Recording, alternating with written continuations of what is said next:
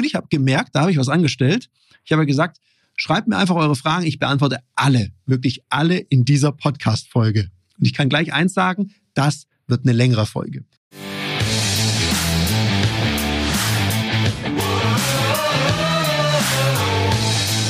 Herzlich willkommen bei dem Podcast Die Sales Couch Exzellenz im Vertrieb mit Tarek Abodela. In diesem Podcast teile ich mit dir meine Learnings aus den letzten 20 Jahren Unternehmertum und knapp 30 Jahren Vertrieb. Herzlich willkommen. Herzlich willkommen bei einer ganz besonderen Folge von der Sales Couch. Das ist nämlich hier sage und schreibe die hundertste Folge von der Sales Couch. Und ich freue mich riesig, diese Folge aufzunehmen. Weil anlässlich meines Geburtstags habe ich euch diese Folge ja geschenkt. Und an der Stelle mal ein ganz herzliches Dankeschön an dich, wenn du hier neu mit dabei bist. Und herzliches Dankeschön an dich, wenn du mir hier schon länger folgst, mich hier begleitest und vielen Dank für den ganzen Support, den ich bekomme. Die tollen Bewertungen und die Rezensionen, das macht richtig Spaß. Und ich freue mich auch über die Interaktion mit euch. Und ich habe gemerkt, da habe ich was angestellt. Ich habe gesagt, schreibt mir einfach eure Fragen. Ich beantworte alle, wirklich alle in dieser Podcast-Folge. Und ich kann gleich eins sagen, das wird eine längere Folge, weil ihr habt mir richtig viele Fragen geschickt und richtig coole Fragen. Also da sind ein paar knifflige dabei. Falls du jetzt mir eine Frage gestellt hast und dich nicht eins zu eins wiedererkennst in der Frage, dann liegt es einfach an einer Sache. Ich habe einige Fragen geclustert und zusammengefasst zu einem Fragenkomplex. Sonst würde es viele Redundanzen geben und darum ist es vielleicht nicht im Originalton deine Frage. Alle, die ich gekriegt habe, habe ich hier beantwortet. Ich habe hier ein paar DIN A4-Seiten liegen mit Fragen und ich gehe die jetzt einfach mal durch. Also fangen wir an mit einer Frage, da geht es eher um Karriere im Vertrieb. Und klar, im Vertrieb kann man Karriere machen. Und das fand ich eine spannende Frage, weil da heißt, naja, eher klassischer Außendienst oder Key Account Management. Was sind da die Entscheidungsgrundlagen? Klingt erstmal nach einer einfachen Frage, beantwortet sich jetzt wiederum nicht ganz so einfach. Warum? Das Key Account Management an sich gibt es so nicht. Key Account Management wird total unterschiedlich gelebt in Firmen.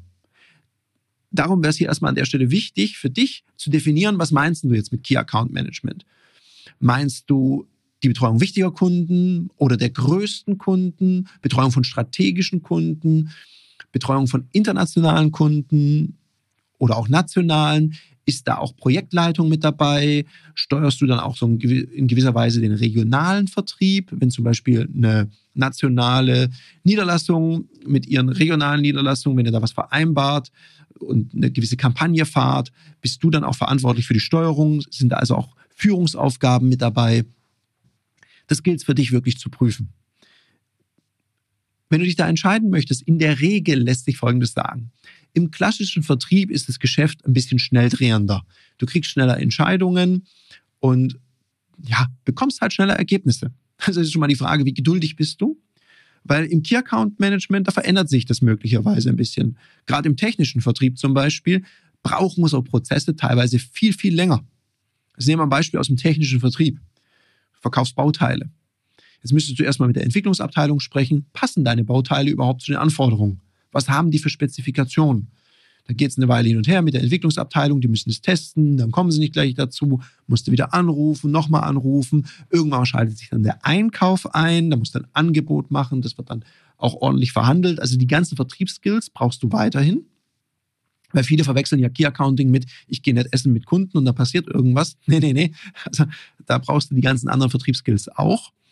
Und dann kann es manchmal locker zwei bis fünf Jahre dauern, bis der erste Euro Umsatz passiert. Also frag dich einfach, wie tickst du eher? Bist du eher so der Hunter, der schnelles Geschäft haben möchte? Und es kann im Projektgeschäft auch ein bisschen länger dauern. Oder bist du eher jemand, der da so taktisch vorgeht, da Beziehungen aufbaut, in den Unternehmen netzwerkt, schaut, dass er von Abteilung zu Abteilung kommt und da neue Projekte generiert oder auch entdeckt, den Kunden so ein bisschen berät oder in eine Richtung entwickelt. Das musst du für dich selber ein bisschen prüfen. Was macht dir da mehr Spaß? Also es ist keine natürliche Evolution, dass man sagt, ich bin jetzt im klassischen Vertrieb und jetzt gehe ich ins Key Account Management, Next Level. Es ist einfach ein anderer Job. Und da schließt sich auch gleich eine nächste Frage an, die ich da gerne reinklastere. Und zwar, ja, Oder ist die nächste Stufe, ich werde Führungskraft im Vertrieb? Ich kenne einige Top-Verkäufer und Verkäuferinnen. Wenn du den anbieten würdest und sagen würdest, hey, sag mal, hast du Lust, ähm, hier Führungskraft zu werden im Unternehmen, dann lachen die nur und sagen, nee, warum soll ich mir das antun? Ich verdiene hier richtig gut Geld. Ich habe mein Vertriebsgebiet, meine Kunden total gut entwickelt. Das groovt alles, das tue ich mir nicht an. Das ist so die eine Perspektive. Wieder andere sagen, ja, auf jeden Fall möchte ich gern Führungskraft werden, weil ich habe total Spaß dran, andere Menschen zu entwickeln, bei ihrem Erfolg zu begleiten. Das macht mir Freude. Und die Frage musst du dir natürlich da auch stellen, was möchtest du denn gerne? Und um was geht's dir? Geht's dir um den Titel? Geht's dir um die Anerkennung? Macht es dir den Spaß, andere Menschen zu begleiten? Und macht es dir auch Spaß, ein Team zu führen, was du gar nicht selber ausgesucht hast? Also wie gut kommst du mit Menschen klar, die so ganz anders ticken als du? Macht dir sowas Freude? Und wie gut kommst du, und das ist eine wichtige Fragestellung, es wird in der Führung oftmals unterschätzt, wie gut kommst du mit dem Spannungsfeld klar zwischen deinem Team und deiner Führungskraft? Weil es könnte ja durchaus sein, dass dein Unternehmen etwas beschließt, wohinter du nicht hundertprozentig stehst. Ja, die Vertriebszahlen werden vielleicht sehr krass angehoben, wobei das ja immer Wachstum ist ja gar nicht so verkehrt. Oder auch ein Produkt wird neu aufgelegt und du findest es, ja, hätte man auch noch besser machen können.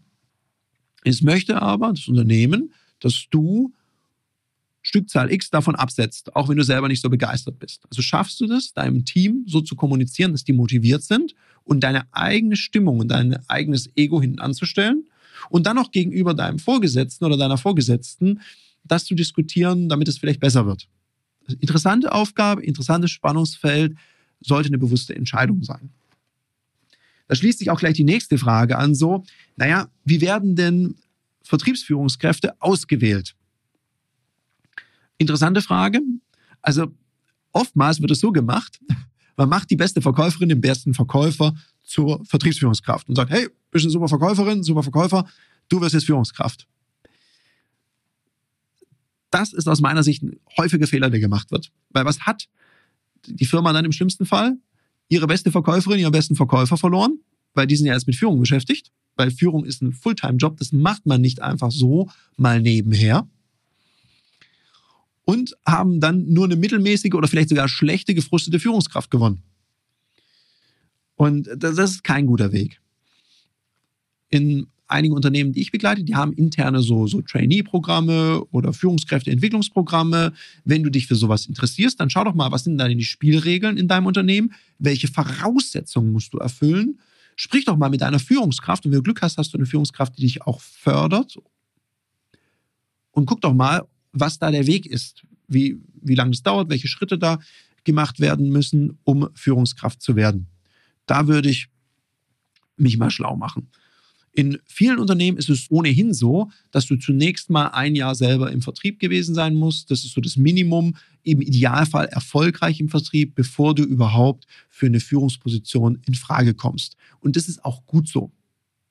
Warum? Oftmals tun sich Leute, die so kaum Vertriebserfahrung haben, total schwer im Vertrieb, also zu führen und haben auch oftmals ein Akzeptanzproblem von ihrer Verkäufermannschaft, wenn sie selber noch nie im Vertrieb unterwegs waren. Also von daher schau dir das da mal genauer an, ob das dir Freude macht.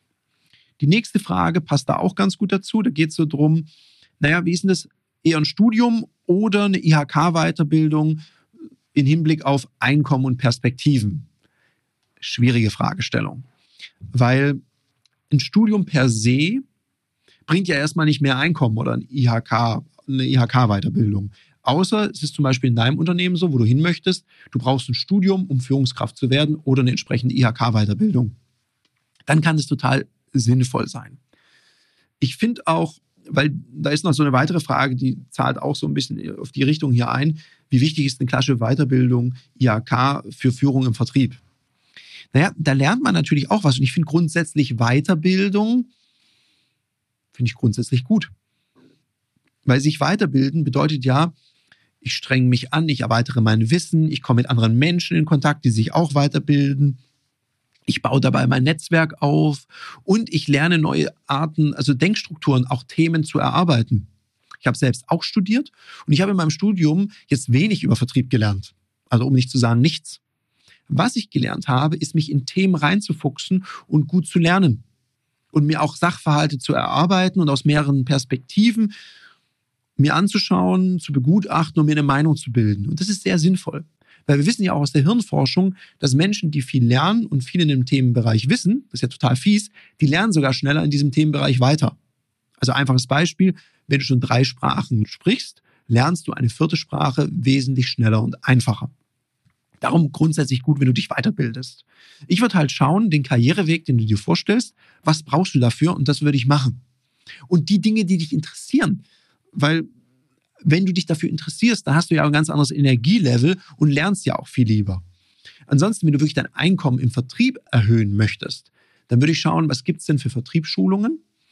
Und da würde ich ein bisschen in die Richtung schauen, dass du sagst, naja, wo bin ich denn sehr gut? So nach dem Motto Stärken, Stärken. Weil es ergibt jetzt wenig Sinn, wenn du sagst, wo sind meine großen, wo sind meine kleinen Stärken? Du machst lauter Seminare in deinen kleinen Stärken. Da hast du lauter mittelmäßige Stärken plötzlich. Also entwickel gerne deine große Stärke, das, was du besonders gut kannst, weiter. Und schau mal bei dem Set an kleinen Stärken, die du hast, gibt es davon eine kleine Stärke, die dir den Erfolg verleidet. Einfaches Beispiel. Du kommst ständig zu spät, du kriegst deine Aufgaben nicht erledigt, du vergisst Dinge, die Kunden reklamieren, du verlierst Kunden dadurch dann ist es total sinnvoll, mal zu gucken, Zeit- und Selbstmanagement, was kann ich da machen? Zumindest, dass du da so gut wirst, dass es sich nicht negativ auf deinen Erfolg auswirkt. Oder du bist irgendwann mal so erfolgreich, dass du jemanden einstellst, der dich da unterstützt. Und gleichzeitig ist dann trotzdem wichtig, ein bisschen was darüber zu wissen, dass du auch hier die richtige Person einstellst. Die nächste Frage geht auch so ein bisschen in die Karriere. Ab welchem Punkt der Vertriebskarriere sollte ich eine Führungsposition anstreben? Die Frage ist, solltest du es überhaupt? Also möchtest du das überhaupt? Da hatte ich dir ja vorher ein paar Fragestellungen mitgegeben. Bei der anderen Frage, was du für dich überprüfen müsst, ob du das möchtest. Also willst du das überhaupt? Ich kenne auch Menschen, die haben gesagt, die waren auch schon mal Führungskraft im Vertrieb, haben gesagt, nö, ich möchte mein eigenes Vertriebsgebiet aufbauen, ich möchte da mal einen coolen Umsatz machen, ich möchte mir meine Zeit frei einteilen können und nicht eben für andere Menschen da zuständig sein. Und die machen das wahrscheinlich bis zur Rente so, haben ein sehr gutes Einkommen, sind sehr happy damit. Also niemand muss Führungskraft werden, weil er einfach denkt, das gehört jetzt dazu. Das sind nämlich meistens die Führungskräfte, die das halt machen, weil sie gerne den Titel wollen, aber keinen Bock auf die Aufgabe haben. Und ganz ehrlich, diese Führungskräfte braucht kein Mensch im Vertrieb. Im Vertrieb brauchen wir inspirierende, motivierte Führungskräfte, die Lust haben, ihr Team zu entwickeln und die zur Höchstleistung anzuspornen und Rahmenbedingungen zu schaffen, die das ermöglichen. Wenn du so drauf bist, dann herzlich willkommen in der Vertriebsführung. Und jetzt eine ganz andere Frage, natürlich auch sehr wichtig. Hier ist die Frage, Team Bizeps oder Team Trizeps? Das kann ich ganz klar und eindeutig für mich beantworten. Ich bin eher Team Trizeps. Ich habe übrigens auch mal gehört, dass der Trizeps den größeren Teil des Oberarms ausmacht. Also von daher bleibe ich dem Motto treu, Team Trizeps und an den Fragesteller. Ich freue mich, wenn wir mal wieder gemeinsam trainieren. Nächste Frage. Was sollte ein Unternehmen tun, wenn ihre Verkaufszahlen nicht zufriedenstellend sind? Ja, ja ganz einfach. Auf meine Website gehen, da ist meine Telefonnummer eingeblendet, die wählen, mit mir sprechen, dann kümmern wir uns darum, dass es besser wird okay, hinter der Frage steckt natürlich auch, dass ich jetzt nicht einfach nur sage, okay, ruf mich an, sondern wahrscheinlich soll ich auch was dazu erzählen. Mache ich das könnt. Hm, ich würde erstmal analysieren, woran liegt es denn? Was heißt denn, meine Verkaufszahlen sind nicht zufriedenstellend? Das kann ja unterschiedlichste Gründe haben. Ich würde erstmal schauen, liegen denn bereits Kennzahlen vor? Also welche KPI gibt's? Und dann würde ich mal gucken, verhält sich meine Verkaufsmannschaft entsprechend ihrer Kennzahlen? Also habe ich genug Frequenz, genug Schlagzahl, damit ich mir überhaupt statistisch eine Chance auf Erfolg gebe. Ich sage immer, verkaufen ist Mathematik und darum würde ich genau da drauf gucken. Passt denn meine Aktivität zu dem, was ich mir als Ergebnis wünsche? Wenn das alles okay ist, würde ich mal gucken, was hat sich denn im Markt verändert? Ist das alles hier, was wir machen, noch zeitgemäß? Schöpfe ich die Möglichkeiten aus? Habe ich vielleicht Probleme im Team? Gibt es gerade einen Konflikt? Oder sonstige Themen. Hier würde ich schauen, gerade wenn es viel Veränderungen gibt und die letzten Monate gab es sehr viele Veränderungen. Und wenn ich das in der Führung nicht gut aufgegleist habe, dann führt es manchmal dazu, dass die Leistungsbereitschaft und die Performance im Team sinkt. Da würde ich dann schauen. Dann gucken, gibt es Wettbewerber, die stark in den Markt reindrücken und habe ich Abwehrstrategien für die oder eben auch nicht. Auch hier würde ich mal schauen. Und dann passiert manchmal auch Folgendes. Ein Unternehmen erhöht die Vertriebsziele. Das ist grundsätzlich gut, weil Unternehmen, das wächst, das ist auch gesund. Und manchmal werden die Vertriebsziele erhöht. Und manchmal ist es so eine kleine Erhöhung. Und die Mannschaft ist so von ihrer Qualifikation auf einem Level, wo man das aktuelle Ziel, sage ich mal so, pro Mensch im Verkauf 70 Stück, was auch immer. Und jetzt erhöht man so auf 80. Und für diese 70 Stück haben die schon ganz schön gestrampelt und haben die gerade so erreicht. Und diese 80, jetzt machen die einfach mehr von dem, was sie bisher gemacht haben und merken, ah krass, das reicht nicht mehr. Total demotiviert. Und dann ist die Frage manchmal, reicht denn die verkäuferische Kompetenz von meinem Team dafür aus, diese Ziele zu erreichen oder müsste ich danach bessern? Also brauchst du da irgendwas?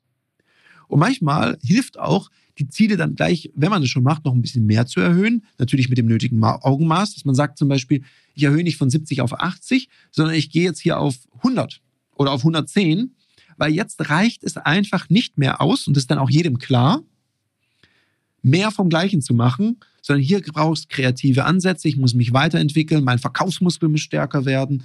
Also von daher ist da mal eine Idee, auch da drauf zu gucken. Ansonsten freue ich mich auf den Anruf.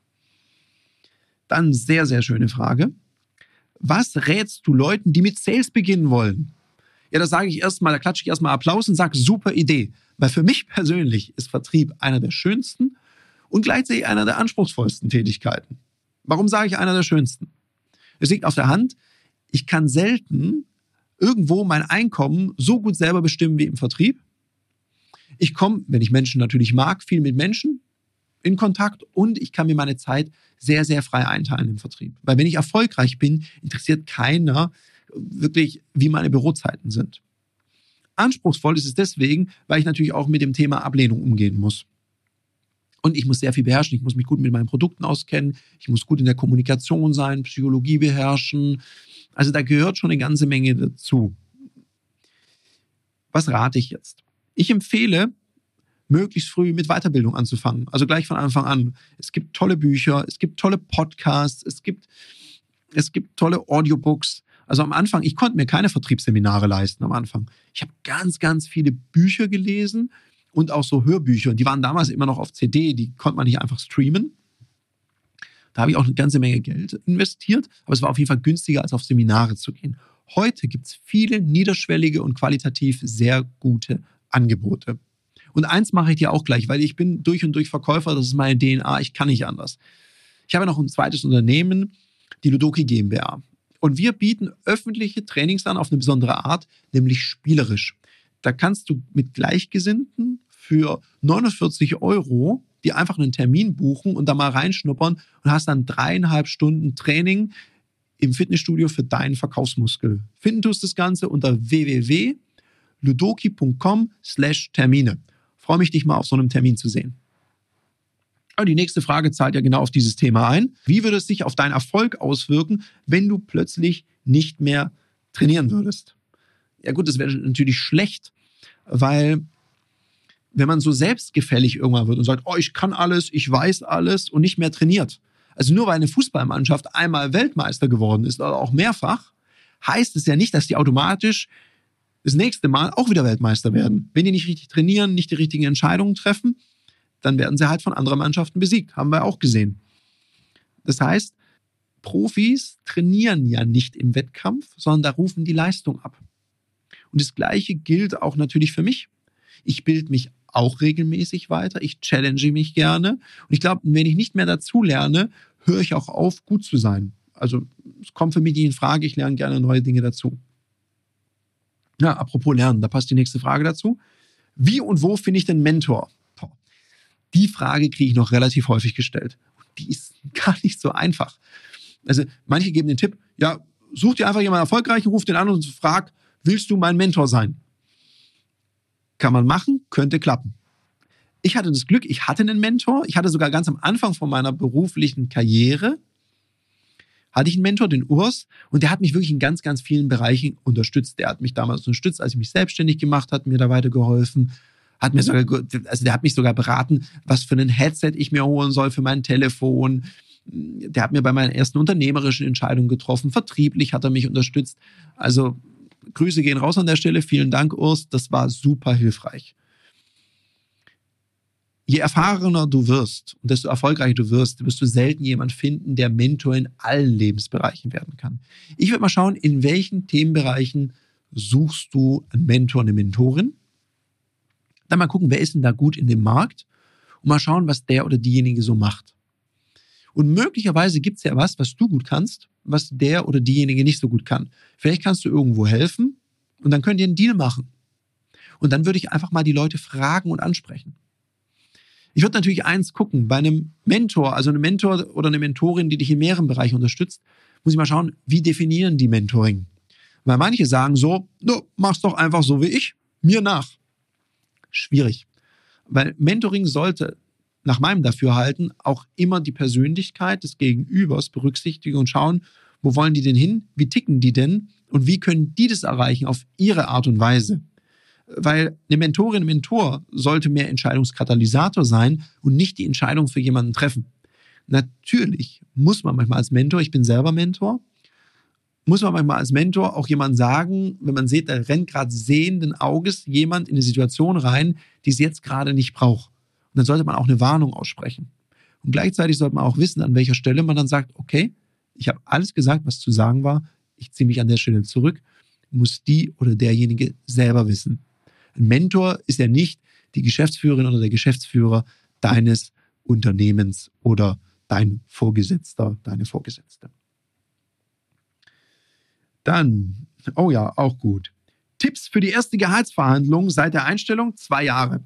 Das heißt wahrscheinlich schon zwei Jahre im Team. Jo. Wie immer im Leben, eine gute Vorbereitung ist an der Stelle alles für eine Verhandlung. Die Frage ist, hast du dir mal aufgeschrieben, was du Besonderes geleistet hast? Und jetzt nicht so nach dem Dafürhalten, ich bin jeden Morgen pünktlich gekommen, ich war anwesend und ich habe zumindest versucht, erfolgreich zu sein. Es gibt ja manche Leute, die haben einfach das Gefühl, ich habe es verdient, jetzt mehr zu verdienen. Also da empfehle ich dir, schreib dir solche Sachen auf und bring die in der Verhandlung mit. Und dann würde ich mir auch überlegen, was, was ist der Deal? Also auch für mein Gegenüber. Setz dich mal auf den Stuhl deines Gegenübers und überleg, was aus seiner Perspektive interessant sein kann. Wenn du jetzt fragst, so Fixum Tantiem, dann ist ja die Frage, geht so in die Richtung, mein fixer Anteil, also was ist mein sicheres Einkommen, im Verhältnis zu, was bekomme ich als variablen Anteil. Und wenn du jung bist, wenig Verpflichtung hast, dann empfehle ich dir tatsächlich so viel variabel wie geht. Weil das ist meistens, wenn du erfolgreich bist, der bessere Deal. Wenn du natürlich Verpflichtung hast, eine Familie ernähren musst, das kommt super auf deine Lebenssituation an, dann würde ich gucken, ob mehr Sicherheit vielleicht sinnvoll ist. Da würde ich dann drauf achten.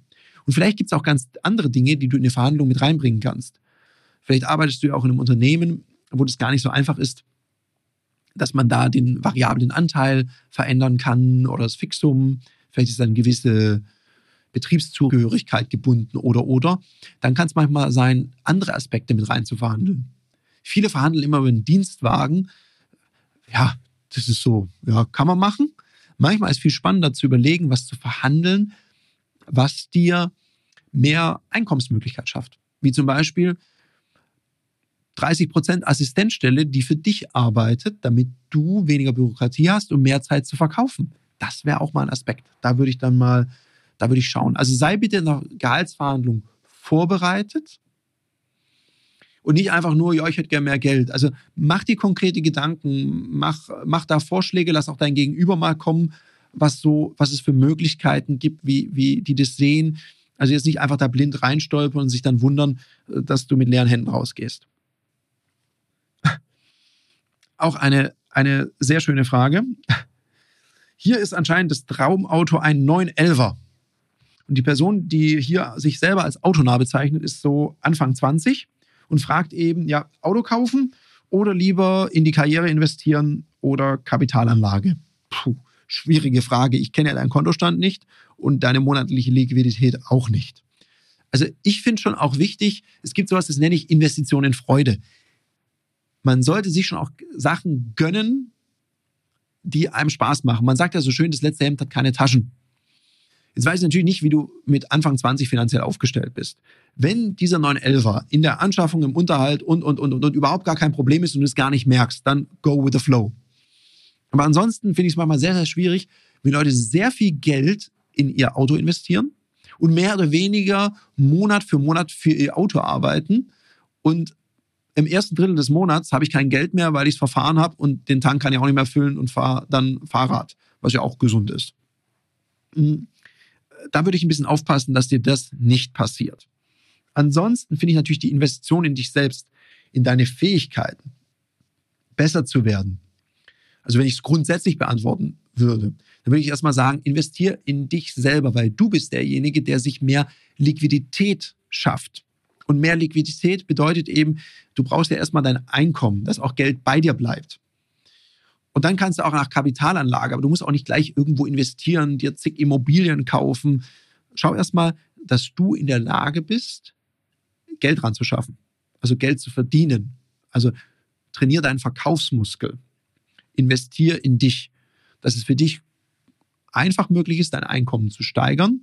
Und dann würde ich natürlich erstmal gucken, investiere ich in irgendwas und dann gucken von der Liquidität her, wie ist meine Ausgabenseite und erstmal ein bisschen Rücklagen schaffen und dann kannst du Investitionen in Freude tätigen.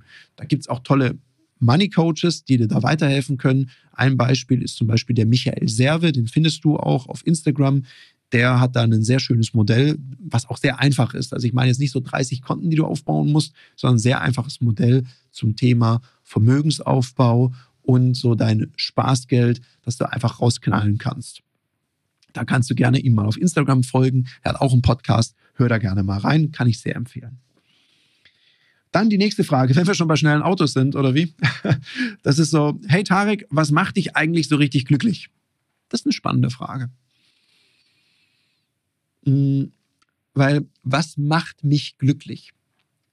Ich glaube, mich macht, also glücklich machen so von außen ist schwierig. Ich glaube, ich mache mich selber ganz viel glücklich ich glaube, das ist ein ganz wichtiger Aspekt. Also was tue ich selber für mein Glück? Weil ich bin großer Fan von, du bist deines eigenen Glückes Schmied. Aber es gibt natürlich was, ich habe jetzt was ganz Tolles erlebt, gleich einen Tag nach meinem Geburtstag. An meinem Geburtstag ging es leider nicht.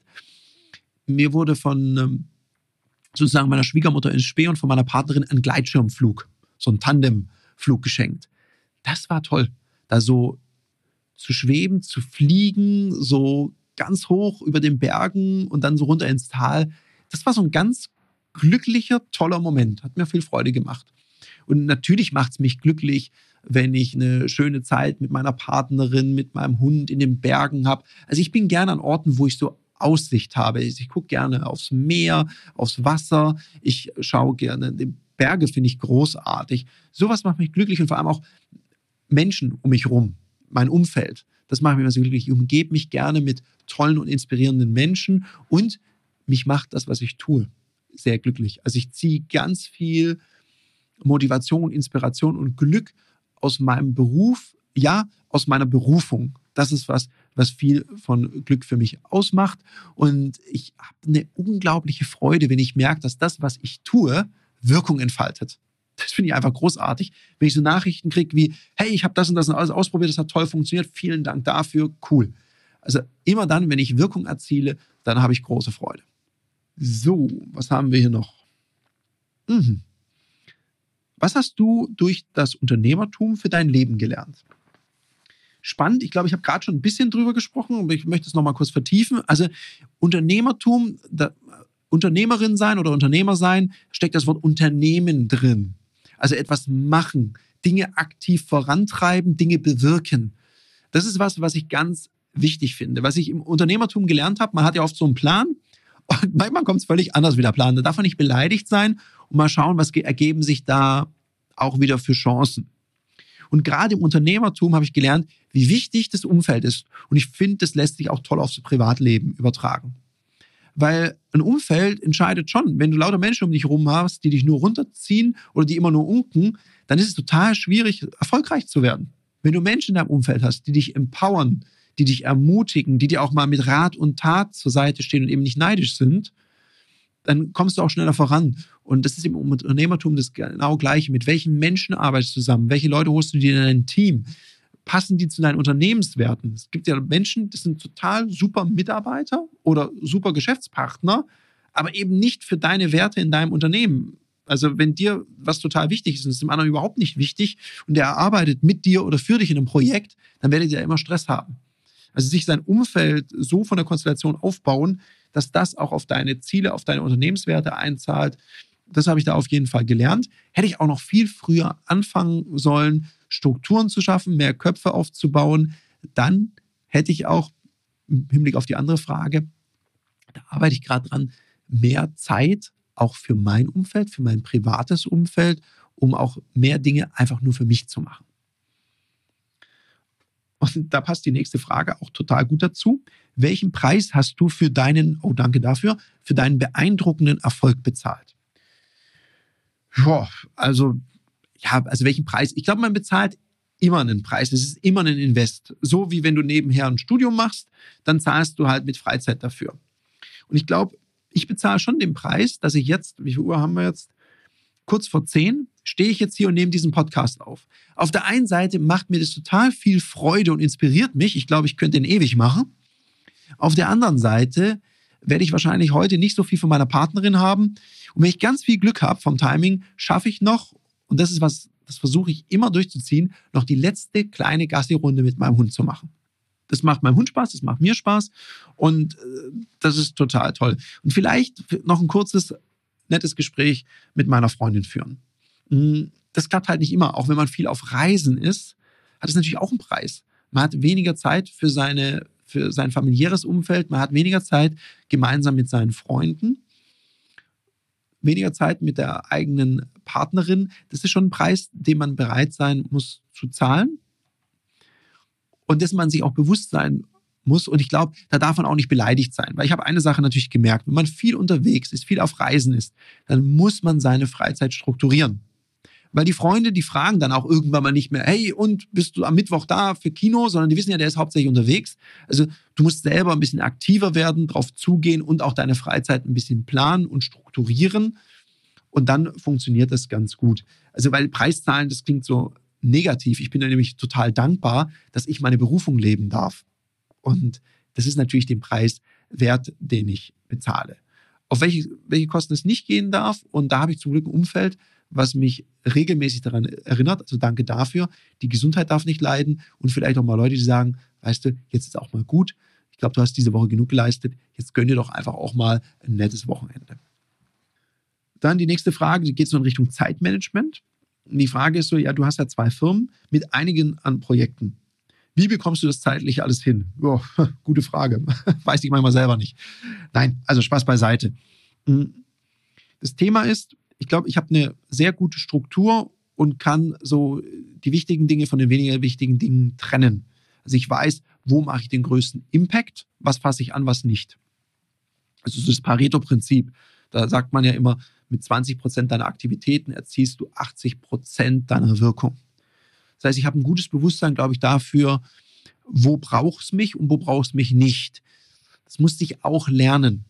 Weil oftmals neigen wir Selbstständigen, wir Unternehmer auch dazu und denke auch Unternehmerinnen, uns selber so ein bisschen zu wichtig zu nehmen. Also so von der Eitelkeit her, oh, wenn ich es nicht mache, dann ist es nicht gut gemacht. Und das war ein wichtiges Learning für mich, dass ich gemerkt habe, okay, delegier die Dinge, aber delegier sie richtig. Weil manche delegieren ja was und dann fummeln die da die ganze Zeit rein. Und dann merkt ja derjenige oder diejenige, die jetzt für das Projekt angeblich verantwortlich ist, na, ich bin es ja eigentlich gar nicht. Chefin oder Chef kümmert sich immer. Ich merke, das macht was mit den Leuten, wenn die wissen, oh, der guckt da jetzt gar nicht drauf oder die. Ich bin selber verantwortlich, ich weiß aber, ihm ist A, B, C, D wichtig.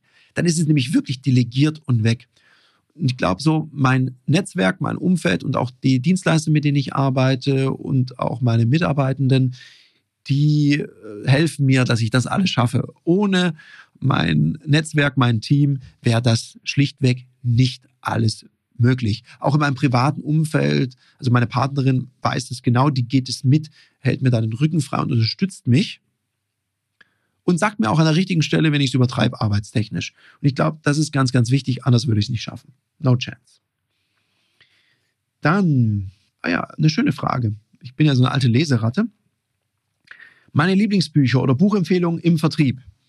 Also da gibt es unglaublich viele Bücher und ich könnte sehr, sehr viele empfehlen. Ich empfehle mal die ersten paar, die ich gelesen habe und die mich total on fire gesetzt haben und seitdem brenne ich für den Vertrieb.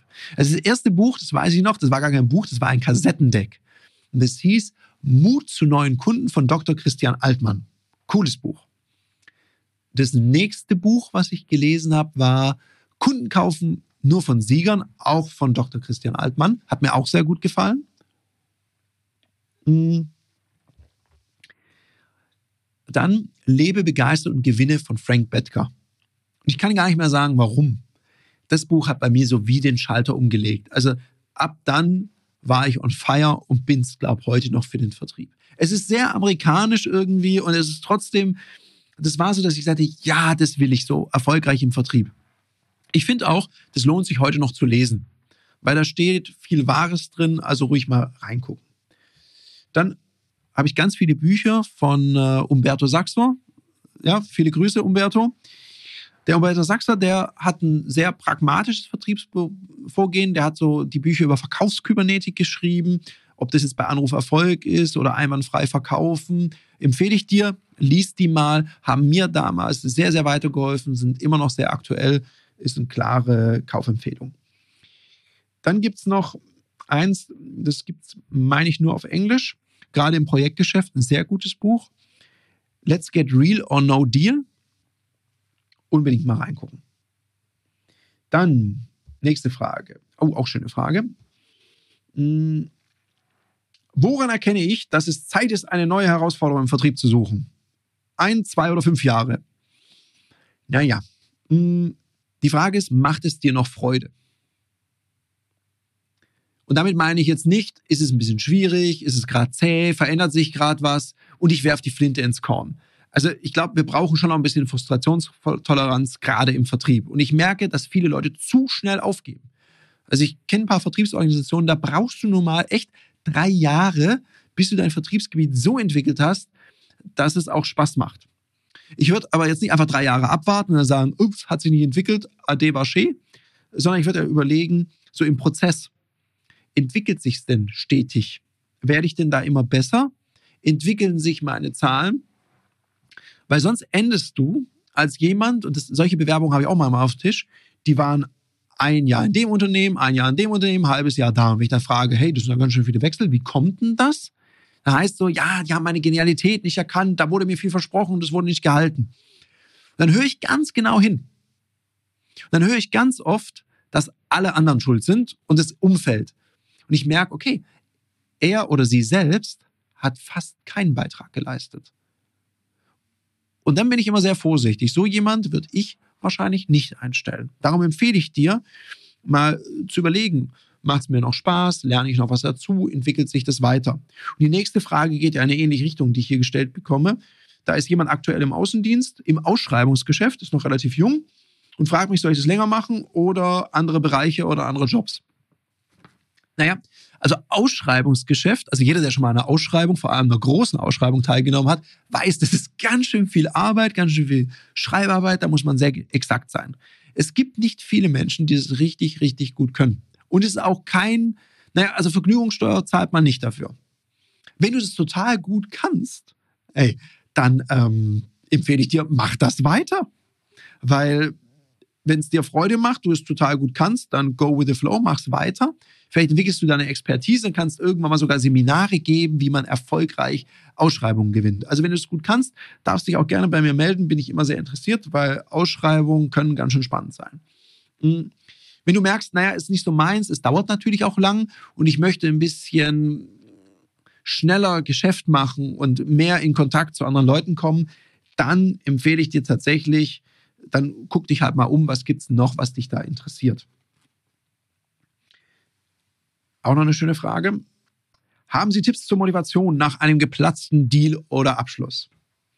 Naja, also erstmal darfst du dich aufregen. Und ja, du darfst es auch persönlich nehmen. Ich finde es immer so merkwürdig, wenn Leute sagen, nimm das doch nicht persönlich.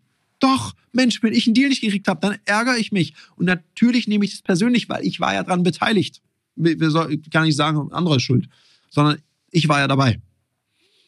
Und dann überlege ich mir, was lerne ich da draus? Und da ich ja jemand bin, der gerne lernt, überlege ich mir, wenn ich mich dann irgendwann beruhigt habe, was lerne ich draus und was kann ich das nächste Mal besser machen? Und dann freue ich mich drauf, das das nächste Mal auszuprobieren. Und was ich dann auch manchmal mache, ich rufe da manchmal an, sage, sagen Sie mal, ich hatte so das Gefühl, dass Sie grundsätzlich interessiert haben, mit mir zusammenzuarbeiten. Woran ist es denn jetzt schlussendlich gescheitert? Ich frage auch teilweise direkt, ob es an mir lag. Weil manchmal liegt es ja gar nicht am Produkt, sondern die fanden mich irgendwie komisch. Könnte ja auch sein. Und da auch mutig genug zu sein, mal diese Frage zu stellen. Weil den Mut haben selten Verkäuferinnen und Verkäufer. Und vielleicht macht es ja was noch bei deinem Gegenüber. Ich habe auch manchmal Deals nochmal so geholt, als ich dann gesagt habe, ja, uns hat das und das und das nicht gefallen. Dann sage ich, ach so, ja Mensch, hm, weil das ist ja bei uns so und so. Haben Sie den anderen Vertrag schon unterschrieben? Da habe ich es manchmal noch gedreht. Ansonsten hilft da wieder die Mathematik. Sehen wir mal an, du hast eine Abschlussquote von 50 Prozent.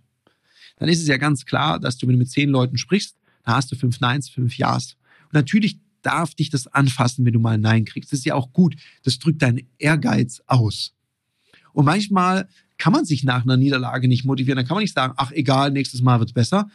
Dann ist es halt so. Dann bist du halt mal nicht motiviert und machst deinen Job trotzdem.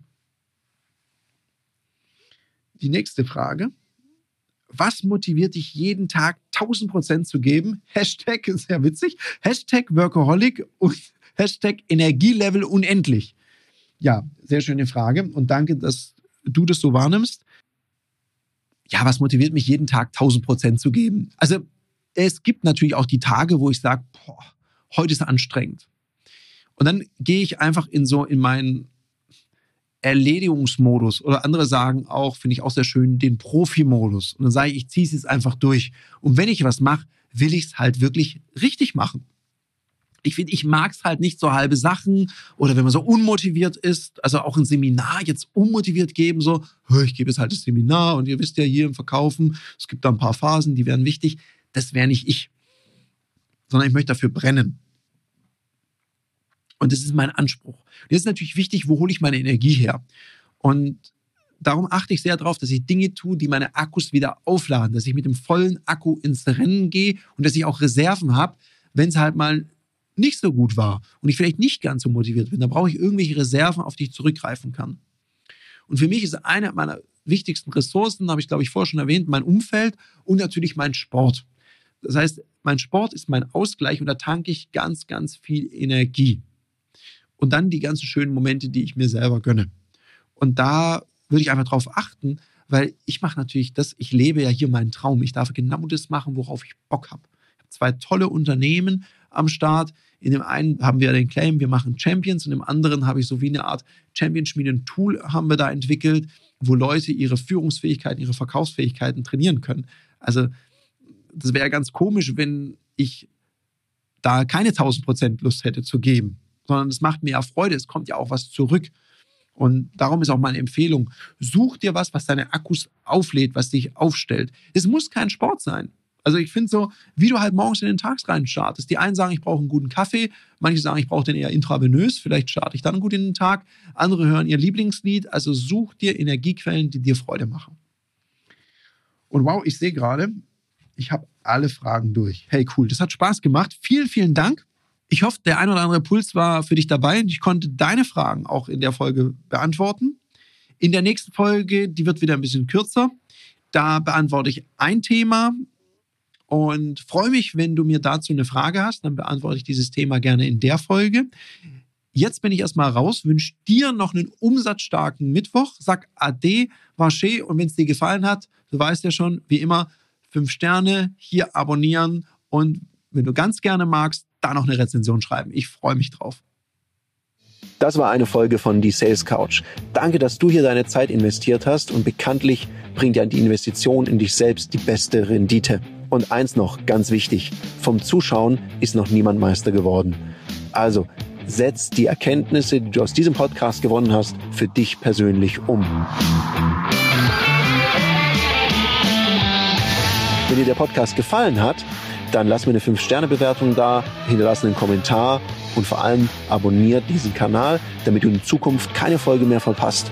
Und wenn du jetzt das Gefühl haben solltest, dass du jemanden kennst, der diesen Content auch unbedingt erfahren sollte, dann teil den mit ihm, weil Sharing is Caring und in diesem Sinne viel Erfolg beim Umsetzen.